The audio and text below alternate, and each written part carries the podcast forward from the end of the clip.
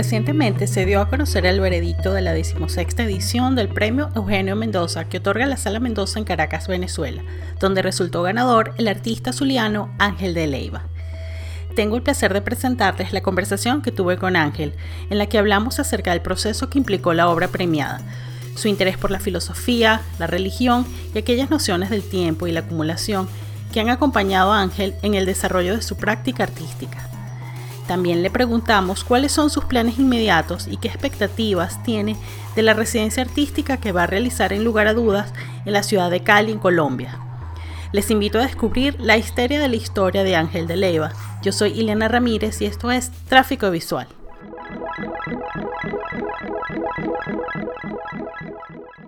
Bienvenido Ángel de Leiva, que afortunadamente lo tenemos aquí con nosotros en este episodio especial que vamos a hacer eh, en la oportunidad del premio Eugenio Mendoza número 16. Y resulta que Ángel de Leiva fue el afortunado ganador del primer premio. ¿Cómo estás Ángel? Bienvenido. Gracias, gracias. Bien, ¿y tú? Bien. Bueno, estábamos organizando esta conversación porque nos interesaba mucho conocer eh, las impresiones de Ángel y también ir un poquito para atrás y conocer más del proceso de la obra que, que fue premiada, que tiene por nombre Histeria de la Historia, algunas características de las variables aleatorias. Y que bueno, debo decir, forma parte de la selección que yo hice dentro de mi labor como jurado de selección junto a mis colegas Manuel Vázquez Ortega, Lucas Ospina, Ana Berruguete. Entonces, bueno, en mi selección, eh, como ustedes, o para los que no saben, también estaba incluida Analí Trejo, que también resultó, eh, bueno, ganadora de la mención artista emergente. Y mm, José Luis Castro con su obra La muerte blanca y Ana Trejo, Refugios. Pero bueno, entonces aprovechando la oportunidad que Ángel todavía se encuentra en Caracas, bueno, quisimos hacer este encuentro. Quiero escucharte, Ángel, para que me cuentes o nos cuentes, porque yo conozco bastante bien el proceso, pero cómo comenzó esta, esta, esta iniciativa de desarrollar este proyecto. Nada, yo, yo estaba trabajando desde hace mucho tiempo con la acumulación y parte de los elementos que utilizo es el papel eh, básicamente lo que he hecho es agrupar todo este papel durante mucho tiempo y nada, tengo unas reflexiones que yo hago en base a este método, que es la acumulación.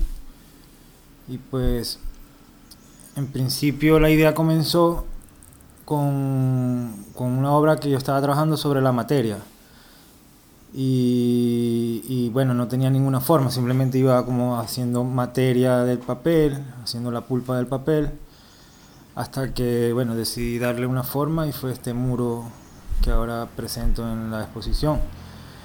Previamente a este proyecto ya tenía unos antecedentes, pues yo siempre he sido como reuso el material, reciclo, reutilizo, pues y, trato de no de no generar, digamos, un impacto tan contundente en lo que sería la ciudad, pues. Y otra, otro antecedente es que, bueno, yo quería hacer, siempre quise hacer un gran pliego de papel o un, gran bloque de papel, en este caso fue un muro. Y creo que una idea un poco primitiva quizás, primigenia fue esto, fue yo, yo tenía en algún momento la intención de hacer un gran panel de, papel. Esto no tiene nada que ver quizás con esa idea, pero puede ser como un antecedente a todo a, este proyecto. Pues. ¿Qué contienen esos, esos ladrillos, esos bloques que están ah, superpuestos en ese muro que, que están, que forma la, la obra? Puedes contar un poco ese, esa cantidad de material que fuiste acumulando, qué, qué contiene, qué hay allí. Digamos que el, primer bloque o, la primera caja de materia era, era, el, eh, era el papel que utilizaba inmediato, es decir, eh, facturas, eh, notas o bueno, papeles que quería desechar. Luego cuando decido como ampliar o, darle magnitud al proyecto o darle con mayor intensidad, empiezo como a, a seleccionar todo el papel. Al final mi meta era como hacer una limpieza general en, digamos, en mi espacio, mi espacio, pero no mi espacio solamente físico, ¿no? E-, era también un espacio temporal. Es decir, es papel que, como ya les conté antes, tiene mucho tiempo y, y básicamente mi método es así, como es, una decantación o, yo lo llamo como, como añejar un licor. Sea, tengo papeles que los voy agrupando, los, los voy moviendo de espacios no sé, digamos es como una composición, composiciones que yo hago en mi espacio sin hacer obra, o sea, la obra creo que es como, como este vaivén de los materiales en el, en el tiempo y en el espacio, hasta que decido formalizar o digamos concretar algo. y, bueno, las palabras son perfectas para esto, darle forma y hacer algo tangible. Entonces este papel, luego que decido hacer esta obra, empiezo a, recolectar todas las agendas, diarios de mi familia, papel que está guardado por mucho tiempo, de hecho papeles en blanco que ya, digamos, tienen otras calidades que corresponden a otras épocas, creo que incluso anteriores a, mi nacimiento. Y así empiezo a hacer también un trabajo de introspección quizás y, un poco el tema de la acumulación lo llevo más a un hecho personal y y poco a poco lo voy trasladando a lo familiar, a lo, a, la, a lo social y creo que en parte a lo global. Pues, o sea, hay un tema, mi tema con la acumulación no solamente es que pertenezca a una familia de acumuladores o algo así por el estilo, sino que eh, cuestiono la acumulación o reflexiono sobre ella en, en el sentido de, del mundo y del impacto quizás que hace la utilidad del, o el uso de las cosas. Y bueno, al, mismo tiempo es un paralelo de lo que yo cuestiono de, la utilidad o el fin del arte. Pues, básicamente. Y vamos a, vamos a irnos un poquito más atrás. Tú eres de Maracaibo. Sí, de Maracaibo, Estado Zulia. y estudiaste en la, en la Universidad del Zulia. Sí, en la FEA, Artes. Entonces, eh, háblame de un poco esa etapa. También creo que tienes, eh, nos, estudios, eh, alguna formación en fotografía. ¿Qué empezaste a hacer en esos primeros ejercicios, como ya formándote como artista? ¿Y qué se mantiene de esa etapa que haya ido evolucionando, que haya ido cambiando a, a bueno, lo que vemos hoy? Porque el que te pueda conocer un poco, se aproxime a tu obra, puede ver que hay una consistencia en tanto como en el uso de los materiales y, y también cómo los has, has, ido manipulando, cómo, cómo, te aproximas a ellos. Entonces, háblame de esos primeros tiempos de universidad en Maracaibo. Bueno, antes que ser artista o decidir serlo, yo creo que he sido un observador siempre, un observador de, bueno, todos lo somos, pero yo, yo consideraba, yo me, me he considerado, me considero eh, un, un, pensador, no sé, el atrevimiento incluso de filósofo, podría llamar. Este, entonces, un poco mi formación y creo que toda la manera en la que yo me manejo tiene que ver con lo que es mi trabajo ahora. Claro, yo siento que ahora en este momento estoy aprendiendo o estoy en un punto en el que estoy como iniciando algo que ya he iniciado hace mucho tiempo, claro, pero, pero siempre estoy con la incertidumbre de, o ese, ese sentimiento de no saber, pues, o no conocerlo todo. Y pues mi formación ha sido un poco así, o sea, ha sido larga, interrumpida, inconclusa y creo que tiene que ver un poco con mi obra. No es que no he aprovechado, o sea, yo siempre he sido un buen estudiante, pero en el sentido de que aprendo y me gusta estudiar, investigar, indagar y profundizar, pero en algún momento se desbordó tanto que no, digamos, mi carrera universitaria ha sido muy larga, pero al mismo tiempo ha sido muy provechosa. O sea, creo que le he sacado como provecho más que nunca o que nadie. Y sí, eh, eh, mis primeros trabajos creo que fueron intenciones un poco siguiendo la tradición zuliana del color, de la figuración quizás. Y obviamente era una frustración porque creo que mi pensamiento va más, más hacia lo abstracto o hacia complejidades que hasta yo mismo a veces no, no logro eh, definir del todo. Pues. Y, y, pero sí, sí eh, con el tiempo he aprendido o me he dado cuenta, aceptando, aceptándome, que hay una relación, hay una, un, un, hilo conductor en cada, en cada etapa, en cada proceso, en cada, digamos, nuevo proyecto o en cada nueva, nueva serie de trabajos que he desarrollado. Y, y al final, por eso siempre menciono el caos. O sea, siento que el caos es parte de mi, de mi, de mi, de mi tema, pues. Y, y, cuando lo descubrí o cuando lo, lo, se reveló ante mí como esa, esa idea, un poco eh, ha tenido más sentido y quizás he madurado más mi trabajo. O sea, trabajar en base al caos como algo sin forma. Pues.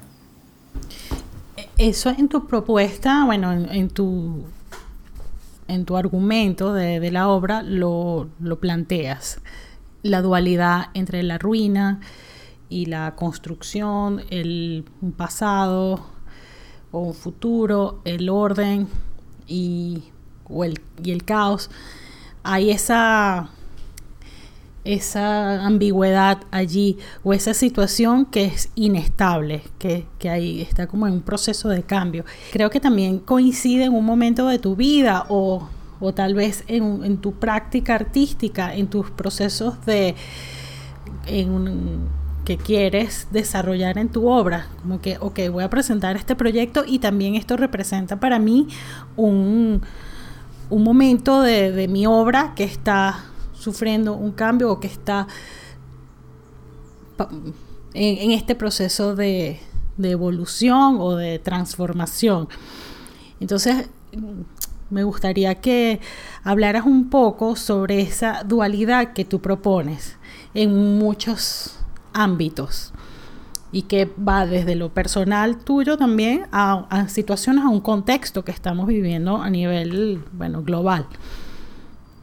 Sí, a mí siempre creo que me ha gustado esa idea de, lo, de los paralelos, o sea, desde lo particular y lo universal, o sea, hacer reflexiones tanto yo como un todo en el universo y bueno, yo como, como algo mínimo, algo casi que nada en el universo. Pues. Y asimismo, pues sí, o sea, me manejo, no sé si es una manera de, de seguir escondiendo u ocultando, que es una característica de mi trabajo, pues el, el tapar, el no mostrar todo, un poco la veladura quizás se, se, presenta más ahora, dejar ver un poco lo que está detrás. Incluso en mi discurso, pues siempre ese, ese pensamiento dicotómico, pues de sí, pero no, blanco y negro, los dualismos, X. Y, y, y un poco, hace, hace poco se mencionó algo de la paradoja, pues me gustó esa idea. Sí, sí, hay siempre una dualidad, del arriba al abajo. Y creo que un poco, quizás, no sé, también mi relación con, con, la, lo religioso, ese arriba, abajo, ese cielo, tierra, o lo que es bueno o malo en este momento para mí, como tú lo, lo has mencionado, sí tiene bastante importancia esta obra, en lo que es mi, mi vida personal y mi relación con, con mi familia, ¿no?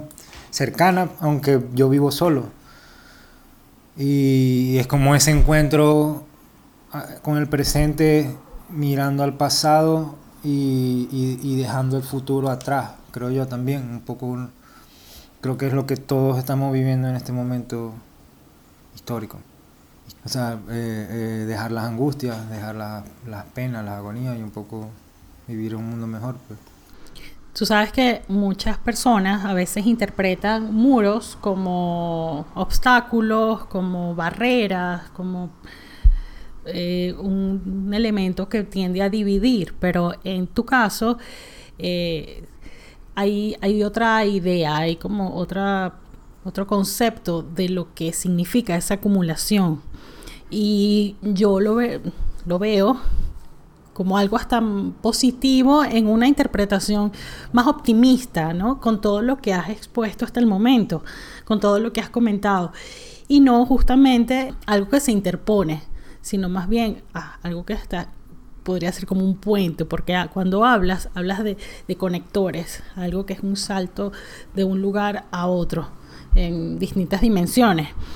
estamos hablando de algo físico propiamente, pero eh, ¿por qué pensaste el que fuera en, una suerte de muro y no dispuestos en los, ladrillos dispuestos como una instalación en el espacio, sino en esta acumulación que más bien es como ascendente? Sí, al, principio yo buscaba eh, hacer algo grande, no sé, y como mencioné, quería hacer como un gran pliego un gran soporte de papel. Era, era como mi... No mi intención, sino era, era quizás una idea juguetona en mi cabeza. Pero luego con toda la emotividad del proceso, con todas las reflexiones, no solamente de este proceso, sino, digamos, las anotaciones que ya he venido haciendo durante el tiempo y, y, y incluso ahora me doy cuenta un poco que yo al titular cada obra suelo usar los paréntesis, entonces un poco he descubierto como que cada obra es un paréntesis en, en ciertos momentos de mi vida como artista y, porque son como, digamos, tesis que planteo pues, eh, eh, al arte, eh, al mundo del arte.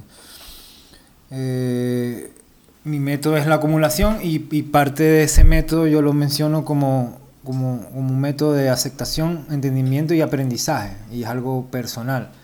En algún momento solía decir que no buscaba salvar el mundo, sino más bien salvarme yo del mundo. Y esa idea un poco, mi trabajo se presta como a esa suerte de, de trabajo ecológico que recicla y pues sí, tiene un poco que ver con eso, aunque, aunque contrario a eso, yo, yo pienso que la ecología eh, puede ser un, una suerte de hipocresía en el sentido de que, bueno, somos, somos la plaga del planeta.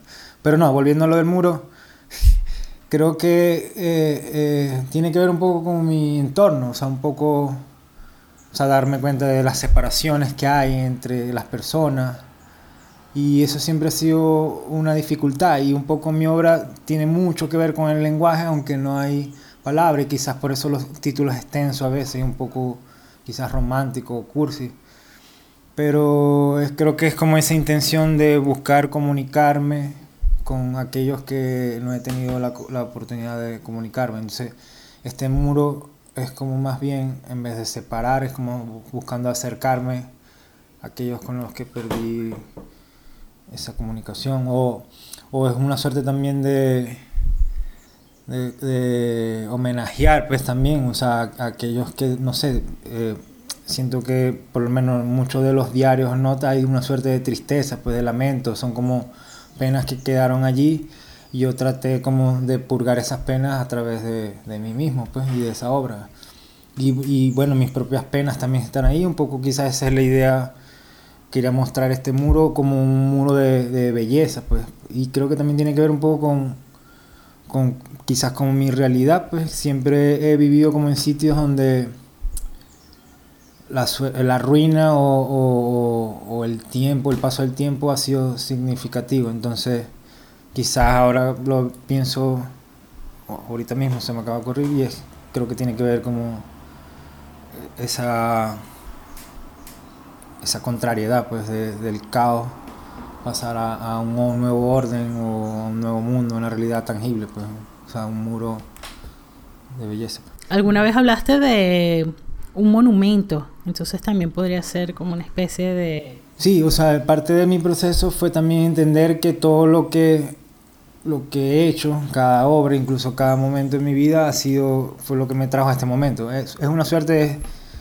de, obra muy espiritual para mí, sin mencionar o hacer mención a ninguna religión, simplemente es una obra que siento que la hice con fe y, y, como muchos artistas o muchas obras buscan el equilibrio, de eso se trata, un poco componer, pues la búsqueda de la armonía, la composición y en mi caso, aunque no es quizás formal, aunque sí lo es formalmente, creo que también es, es como personalmente, espiritualmente, mentalmente, o sea, es el equilibrio, o sea, esa siempre ha sido como la suerte en mis trabajos, una suerte de equilibrio, o como lo, yo lo llamo en este juego dicotómico de caos ordenado versus orden caótico.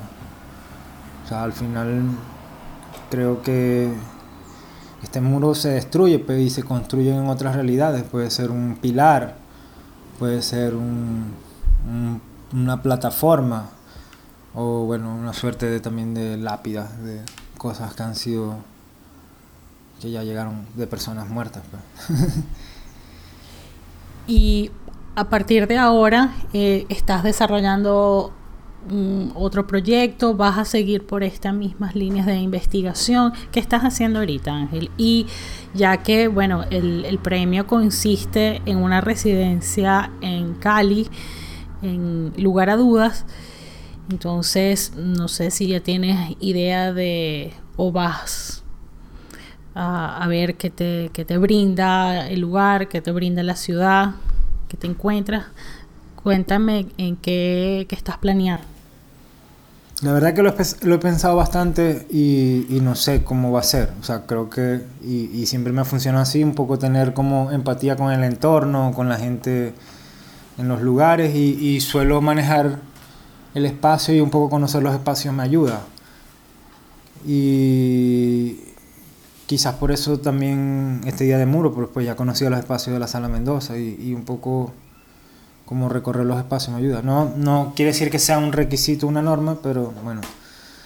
Este, esta obra realmente se, mi intención era que fuera distinta, o sea, de una manera distinta a todo lo que ya venía trabajando, o sea, con esos juegos de palabras o esas maneras del lenguaje que yo utilizaba, o sea, como por ejemplo la agonía del último momento, no quería que fuera todo el último momento, no quería que fuera con agonía.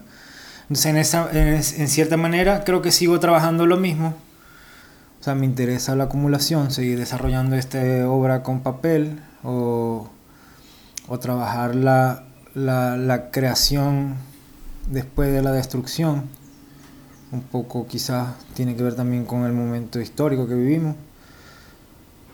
Pero no sé, o sea, creo que, como te dije al principio, estoy aprendiendo en un momento en donde siento que algo inicia, pues, y quizás es como todo oportuno, el premio, la obra, la manera en la que hice la obra, lo que está sucediendo en el mundo y todas estas realidades que parecen una ficción, pues, o todas estas ficciones que nos creamos para hacer una realidad.